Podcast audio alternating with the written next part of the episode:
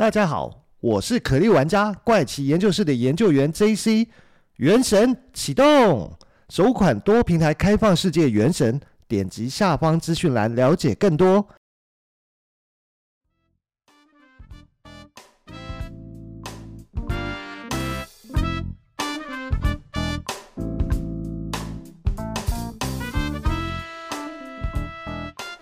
嗨，大家好，欢迎收听怪奇研究室，我是研究员 JC。那在本集的节目开始之前呢，还是要请各位听众来帮帮忙啊。就是如果你也喜欢收听怪奇研究室的节目啊，那你也正好是使用 iPhone 手机收听的话，那要请你动动手，帮忙在 Apple 的 Podcast 里面给怪奇研究室一个五星好评啊。如果能再加上留言的话，就更好。能够有你的五星好评支持哦，就是给我做节目最大的鼓励哦。再请听众朋友们支持帮忙，给一个五星好评哦。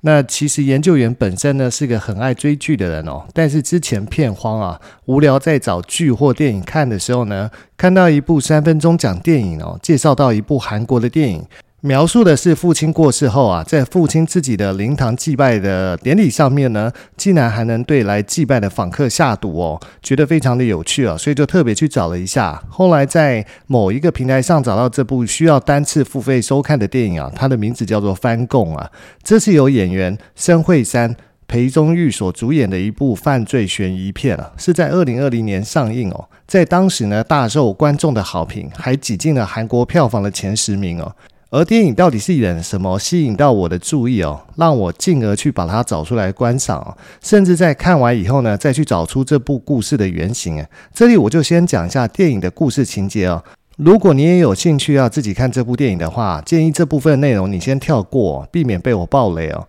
翻供这部电影呢，大概是演女主角真人从小因为父亲重男轻女啊，所以真人在中学的时候就逃家自力更生了，也就跟家人慢慢断了联系哦。后来真人呢，凭着一己之力啊，成为首尔一线的辩护律师。但是就在一次的偶然中，他从电视上得知罹患失智症的母亲啊，也就是花子啊，涉嫌杀害了父亲啊，同时还对不少无辜的民众下毒手啊。真人在知道这件事以后呢，决定归乡亲自出马来为母亲辩护哦，可是却遭遇到许多人的阻挠啊。他该如何为母亲翻供啊？揭开这桩谋杀案背后不可告人的真相呢？这部电影里面呢，其实描述了六位人物哦，分别是安太守、邱仁惠、黄邦勇、池永德、方振焕与崔凤秀。他们是六位好兄弟啊。其中成就最好的是后来当上了市长的邱仁惠哦。他正在参选当地的道知事啊。在平日里面呢，因为大家都忙碌啊，所以不常聚会见面啊。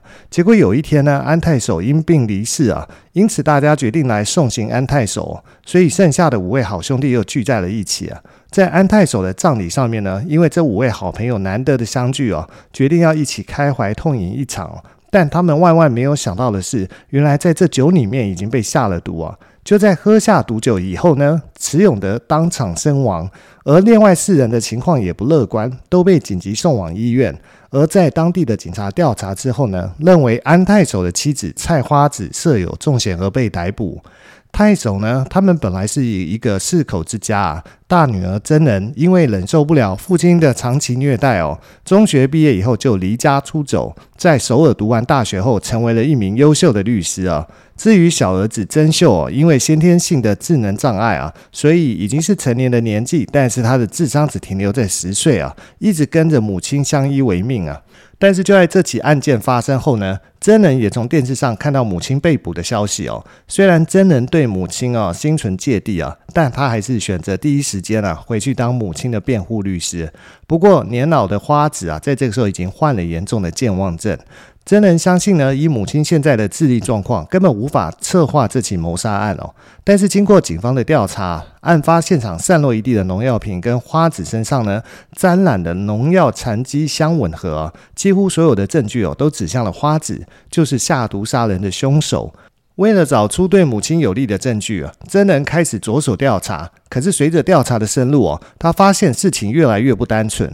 还有就是警方似乎为了尽快结案啊，做了许多非法的行为啊，像是警察们对还搞不清楚状况的花子哦，就施以逼供啊，逼他签下一份认罪书哦。不但是这样啊，真人也感受到来自村子里面人们深深的敌意啊。他们试图用暴力恐吓的手段哦，来逼迫真人放弃辩护啊，甚至有人想开车撞死他。那就在这个时候的邱市长呢，为了准备到知事的参选而忙得不可开交啊，所以在这个关键时刻哦，不愿意节外生枝啊，便动用大川镇的一切力量哦，要将花子送进监狱哦。这看似合理的理由啊，其实背后隐藏更大的阴谋。不过就在真人感到一筹莫展的时候呢，一件突发的事件哦，却让他找到新的一个法律切入点。那就是在一天夜里哦，真的发现竟然有人偷偷进入母亲的家里面哦。不过这个人仓皇逃走之后，他发现那个人原来想找的是一份土地所有权转让登记证明。原来早在一九九八年啊，经营采石场没有赚到钱的安太守，曾经听信一名地质学家的话。和镇民们集资啊，从邱仁惠家的亲戚手中哦，高价购得隔壁镇的一块地哦，以为能够从中挖到金矿啊，不料却是中了邱仁惠的圈套啊，因为那不过是一块普通的地哦，而安太守身边的地质学家啊，其实是受到安仁惠的指使啊。安太守呢，遭遇了淘金骗局之后，还一度想要东山再起啊。他也想到要运用所有人的人脉啊，进入政治圈哦。于是和邱仁惠等五个兄弟合计要去竞选市长哦。但是这个时候，邱仁惠在众兄弟中的号召力比安太守还要高哦。那他最终呢，把安太守踢出局哦，自己跑去参选市长啊，结果就选上了。而安太守呢，他深深的感受到遭到兄弟们的背叛啊，因此恼羞成怒啊，扬言要用农药啊，把这五个兄弟通通毒死啊。而失去了一切的安太守啊也没有了以往的气势哦，他开始变得自暴自弃啊，终日久不离手啊，也因此染上了肝硬化。后来为了治疗他的肝病啊，他不得不在二零一六年以四千万韩元的低廉价格哦，将他当初买的这块地啊卖给了方正焕和池永德两个人了。而这个时候，身为市长的邱仁惠呢，很快的就促成未来的赌场就要盖在这块土地上面，而这块地的地价呢也因此暴涨哦，让邱仁惠等一伙人哦赚个荷包满满。就是根据这些资讯哦，真人相信他的父亲安太守才是杀人真凶哦。他虽然已经去世了，却因利益生根啊，在临死前往家里的酒里面下毒啊，就是为了毒死邱仁惠这些人啊。但后来呢，他在家中意外找到一张被撕碎的照片跟一部被摔坏的手机啊，却又推翻了这些推论啊，并且揭开一个更大的秘密哦，就是真人在整理家里的物品时，意外发现藏在父母结婚照的背后哦，有另外一张被撕成碎片的照片啊，那是母亲花子和另外一个男人的结婚照啊。原来花子是再婚哦，她的前任丈夫叫做林俊宇，是采石场老板的儿子哦。当年采石场老板啊，想让儿子来继承采石场啊，但这引起了工人们的不满哦。安太守呢，就跟他五个兄弟联合起来，把林俊宇约出来到湖里捞鱼啊，再将他推入水里面活活淹死啊。后来安太守呢，便做了采石场的经理啊。而那个时候正怀着真人的花子啊，被蒙在鼓里啊，因为突然失去了依靠啊，结果就嫁给了安太守啊。因为真人事实上呢是林俊宇的女儿哦，所以才会从小就受到安太守的虐待哦。他小时候背着弟弟哦，做事的时候因为不小心让弟弟摔到头哦，也因此一直以为是自己造成弟弟的智能障碍问题啊。真人也才会受到父亲的长期虐打，而花子后来呢，也终于得知了前夫林俊宇是被安太守等人杀死的真相哦。为了复仇呢，花子在安太守的食物里面下药啊，将他毒死后，又在葬礼上啊，想要用毒酒啊来将前来吊唁的邱仁惠等五人毒死哦，最终导致其中三个人死亡啊。真人从家里找到了一部被摔坏的手机啊。发现里面保存着安太守吃下毒药以后的惨状影片啊，那这些都是因为弟弟真秀在玩手机时意外录下的画面啊。真人知道呢，这些证据都足以给母亲定罪啊，等于母亲的生杀大权都掌握在他的手上哦，这让他面临着两难的抉择哦。当最后真相大白时啊，真人却感到十分的沉重。不过最后他选择的是亲情，而放弃作为律师的职业操守与道德，并且教唆弟弟真秀在法庭上做伪证啊，指使已死的父亲安太守才是真凶哦。在电影的最后呢，母亲花子重获自由，而邱仁惠也因为土地交易的事情身败名裂，更失去了竞选道知事的资格啊。这部电影呢是到此结束哦。那导演呢在后来的受访中哦，表示这部电影其实是改编自真实事件哦。所以我在看了电影以后呢，就冷。忍不住来翻一下当年这起事件到底是怎么一回事哦。不过呢，这部电影的原型故事哦，却跟电影有不小的差异哦，而且案件本身是更加离奇哦。电影翻供呢是根据一件真实事件改编的哦，这部真实事件呢叫做顺天氰化钾玛格丽杀人案哦，同样也是牵涉着母女关系哦。今天呢，就要来跟大家分享一下这起发生在二零零九年的顺天氰化钾玛格丽杀人事件到底是怎么一回事哦。这起事件呢，发生在韩国的全南罗道东部顺天市里面的一个小村庄。这个小村庄呢，叫做黄田面的龙陵村啊。这起杀人事件呢，就如前面提到的，叫做顺天氰化钾玛格丽米酒毒杀案哦。发生这起案件的龙林村呢，如果你要从顺天市区搭巴士过来哦，都还要坐上一个小时左右的时间才能抵达，属于一个比较偏僻郊区的小村子哦。这里的常住人口不多，大多也都是上了年纪的爷爷奶奶啊。而韩国政府呢，也在这边推动一个名为“希望工作”的计划啊，让参与这个工作计划的劳动人口可以拿到一张工作券啊，再到配合的商家啊，使用工作券消费来振兴这边的经济哦，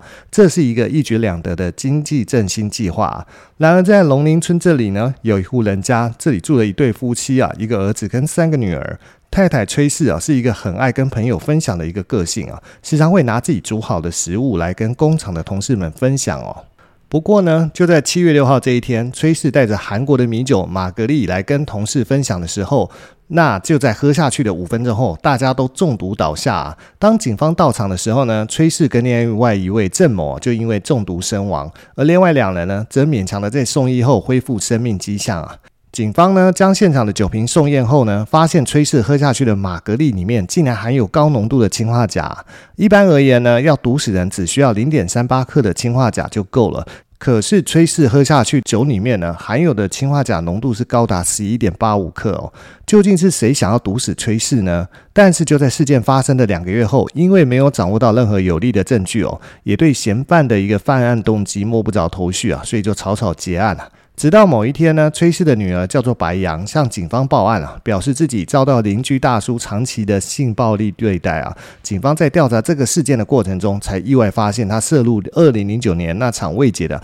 玛格丽米酒毒杀案的杀人事件了。究竟他是为什么要下如此的毒手来杀害自己的亲生母亲呢？据警方的调查，白杨是家里的老幺啊。还被诊断患有轻度的智能障碍哦，还意外发现崔氏的丈夫哦白某跟女儿有不伦的性关系哦。二十八岁的女儿在小学三年级那一年就受到了父亲的侵犯哦。从此以后呢，两人一直维持着不正常的性关系啊。她被警方逮捕前不久还怀了父亲的孩子，甚至把孩子生下来送到国外的寄养家庭。而长大后的女儿呢，也常通过网络约炮啊，这让母亲崔氏非常的不满啊，常常骂她不检点哦。加上白某与女儿在案件审理时不断的翻供啊，女儿还一度告白哦，我跟父亲一起买农药杀死母亲啊，让这起案件啊更加陷入混乱了。不过最后一审因为证据不足啊，所以宣告无罪哦。在这十五年以来呢，父亲长期性侵白杨哦，而他或许是因为年纪小啊，误以为这是父亲对他好的表现啊，所以一直没有向任何人吐露他的心声哦。后来呢，他跟父亲之间不仅存在亲情哦，甚至成为了彼此的性伴侣哦。白杨也因此对父亲的占有欲啊越发强烈啊。然而，母亲崔氏呢，对于他们之间的不伦关系哦，不是毫无察觉啊。另外，家里面的两个姐姐似乎也都知道这件事情，只是因为不知道怎么处理啊，所以都装作没事啊。直到有一天呢，崔氏对于白杨及其老公的所作所为哦，实在是忍无可忍哦，因此愤怒的责骂白杨啊。但在白杨早已扭曲的心里面呢，认为母亲这么做只是嫉妒他们两个人的关系哦。此外呢，他也害怕父亲跟自己的关系会东窗事发，所以决心要与父亲共。谋啊，策划了这起杀人案哦。就在案发前四天哦，父亲白某啊，偷偷去买了三瓶玛格丽酒啊，并把家中哦去年为了杀害虫而买的农药氰化钾一并交给女儿白杨啊。两天后呢，白杨在其中一瓶的玛格丽加入了氰化钾。事件发生当天的早上，崔氏一如往常的要到工地上班啊。白某知道老婆平常都会跟其他同事小酌一杯哦，所以刻意将已经放入氰化钾的玛格丽酒放在家门口的庭院醒目的位置哦。那么崔氏在上班前呢，就将这两瓶被放在门口的酒带出门，打算跟同事一起喝。而崔氏还觉得两瓶玛格丽太少，所以特地到超市里又买了一瓶哦。后来在工作休息时呢，崔氏、郑某、张某、李某四个人哦，坐在一起吃饭、喝酒、聊天哦。当酒倒出来的时候，气味跟颜色都不太对哦。玛格丽酒正常应该是呈现米白色，但是这瓶酒倒出来是偏土棕色，而且颜色比一般的小米酒颜色还要更深哦。所以当时呢，崔氏的工厂同事有人问说：“你这小米酒是不是很贵啊？因为颜色跟一般的米酒不太一样。”那崔氏反而是开心的说：“对啊，有人把这酒放在门口，真是谢天谢地啊。”而大家也就单纯的认为说，可能是比较贵的小米酒，发酵时间比较长啊，所以颜色才比较不一样。于是呢，崔氏就先喝了一口，其他同事就跟着喝这一瓶小米酒哦。不过四个人喝下去以后呢，张某跟李某因为酒的味道很奇怪哦，就把酒吐掉。但是郑某跟崔氏不觉得奇怪，就继续喝酒啊。但不到了五分钟的时间了，这两个人就倒地死亡啊。虽然张某跟李某把酒吐出来啊，但也跟着昏倒过去了。事情发展到这边呢，相信大家都认为问题一定出现在那瓶颜色不对的米酒上面。通常这样的毒杀案件哦，嫌疑人通常就是那位带小米酒来的人哦。不过崔氏他自己也喝了，而且他还因为喝了小米酒而身亡哦，所以是崔氏下毒的理由就不存在了。不过活下来的李某跟张某在警方的侦讯后呢，认为他们是没有嫌疑的，因此线索就只剩下这瓶有毒的米酒哦。可是崔氏究竟是从哪里得到这瓶米酒的呢？后来经过警方的调查，原来这瓶米酒是崔氏的丈夫白某给他的。在警方询问白某以后呢，得到他的证言是这样的哦，因为他们村里的希望工作计划都会动用很多的劳力啊，所以村民们都会准备一些啤酒跟小米酒放在这些人的家门口啊，提供这些参与劳动的长辈们饮用啊。他也是当天早上看到这两瓶小米酒放在他们家门口，认为应该是村民送的，于是就把这两瓶小米酒带进屋子里面，给崔氏带出门了。当然，有毒的小米酒也同时被拿去化验了。那里面当然是发现了有高浓度的氰化钾，它一般呢是呈现无色无味哦，或者是白色带有杏仁味啊，外观跟糖相似啊，而且易溶于水哦，但带有剧毒啊，所以才会经常被拿来作为杀人的工具哦。但是在白某的证言里面呢，表示当初他们家门口有人放两瓶小米酒啊，但是最后化验的两瓶小米酒里面只有一瓶有被下毒，也就是崔氏喝下的那瓶有毒，另外一瓶则。是没有的，所以警方这个时候就纳闷了：如果犯人想要毒杀特定人士的话，他应该两瓶都要放，为什么只放一瓶呢？这是一个案发后大家都在争论的一点哦。再来是白某的证言里面有提到哦，说这两瓶小米酒是村民带来的，可能早上放在他们家门口啊。可是崔氏他们家其实养了两条狗哦，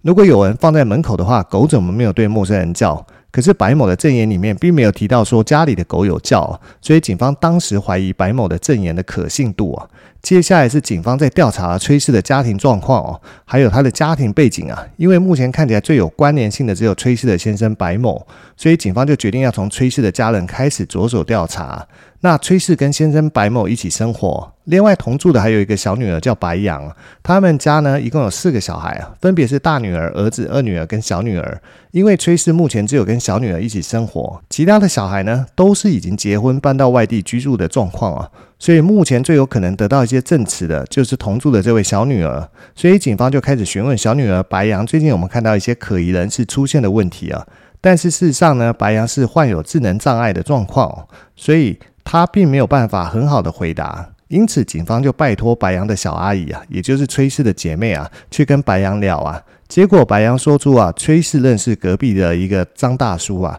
这个张大叔呢，不时就会来他们家里烦妈妈。而且白杨还说出啊，自己曾经受到这个张大叔的一个性侵害啊。警方知道这个消息以后呢，马上就再深入调查，接着就继续询问白杨，而白杨也清楚的说出他是在什么时间遭到所谓的性侵害，而且把张大叔家里的家具摆设位置都清楚的告诉警方。警方在调查之后呢，发现跟白杨说的一个状况啊，就是张大叔家里的这些家具摆设都是吻合的。经过核对一致以后呢，警方立刻逮捕张氏哦。这个部分呢，算是一个案外案啊。本来是要查出是谁毒害了崔氏啊，结果竟然意外查出性侵案啊。于是警方就将矛头指向这个张氏啊，看能不能得到更多的线索。不过就在警方准备要逮捕张氏的同时呢，小米酒案件突然遭受到了检察官的一个介入调查。而且检察官在盘问白某跟白杨之后呢，就发表真正的犯人其实是白某跟白杨的结论。而且检察官当时还公布了一段审讯白杨的内容啊。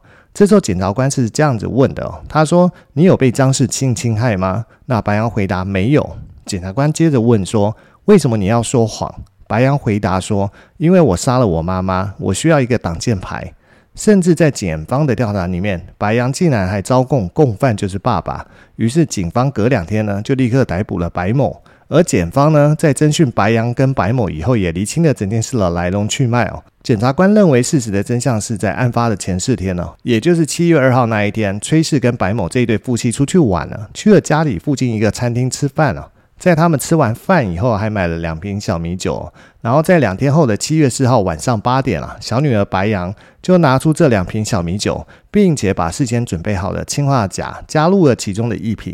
白羊说呢，当时他就只是放了一小汤匙的分量，再放进去以后，他再把酒瓶摇一摇啊。隔天呢，他就把小米酒放到冰箱里面。白羊做完这件事哦，当天就出发去釜山跟网友见面了。然后在七月六号的凌晨三点哦，白羊再把冰箱里面的小米酒拿出来放在玄关哦。案发当天的凌晨五点哦，就是父亲白某将小米酒交给崔氏哦，说可以带出门去喝啊。以上就是整个案件的案发过程了。可是让人不解的是，为什么白某跟小女儿白羊要杀害妈妈崔氏呢？关于杀人动机啊，检方的说法是说，在十五年前，这对父女啊，也就是白某跟小女儿白羊发生了不伦关系啊，而且还被崔氏发现了。不过，白羊除了乱伦的行为以外呢，白羊也经常在网络上面认识其他男性啊。时常跟这些网友发生性关系等复杂的人际关系啊，因此崔氏对小女儿白羊是感到非常生气啊。白羊就觉得说，应该要找机会除掉妈妈，因此向爸爸提出了杀人计划。这个内容呢，是当时检方公布的调查结果，但是检方公布的内容其实充满了疑点哦。第一个就是关于检方公布的父女不伦关系啊，因为崔氏他们家还有另外两个女儿，嫁出去的女儿也经常会带小孩回娘家住啊。也就是说，白羊会经常照顾侄子啊，所以如果侄子常跟白羊在一起的前提之下，妇女有机会发生性行为吗？而在二零零三年哦，崔氏的二女儿当时因为请了育婴假，所以有一年的时间都待在娘家，这一整年都住在一起，怎么可能会没有发现这件事情呢？再来就是说，检方公布妇女是在十五年前就发生这样的一个性行为哦，性关系啊。那如果是十五年前的话，当时小女儿白羊是十岁哦，就是小学三年级哦。但是后来呢，经过调查，小女儿的健康记录啊，她当时十岁也是一百一十六公分跟十八公斤啊，这个体型是偏瘦小的。如果是对这样子的儿童进行性侵害的话，妈妈当时有帮白羊洗澡的话，怎么会没有发现小朋友的状况不对劲啊？那是怎么隐藏到十五年后都没有人发现？这也是一个很大的疑点。而且也有人质疑啊，如果白某有这样的前科，为什么他没有对大女儿或者是二女儿伸出魔爪，最后却对小女儿做出这样的事情呢？所以检方后来又公布了证据说，说在小女儿她的内衣里面有检测到爸爸的 DNA 哦，这个是检方呢针对他们两个不伦关系所提出的证据哦。但是后来有其他人质疑哦，如果是父女一起生活，衣服这种贴身衣物是有可能沾染到彼此的 DNA 哦。而第二个疑点就是警方当时锁定的对象哦，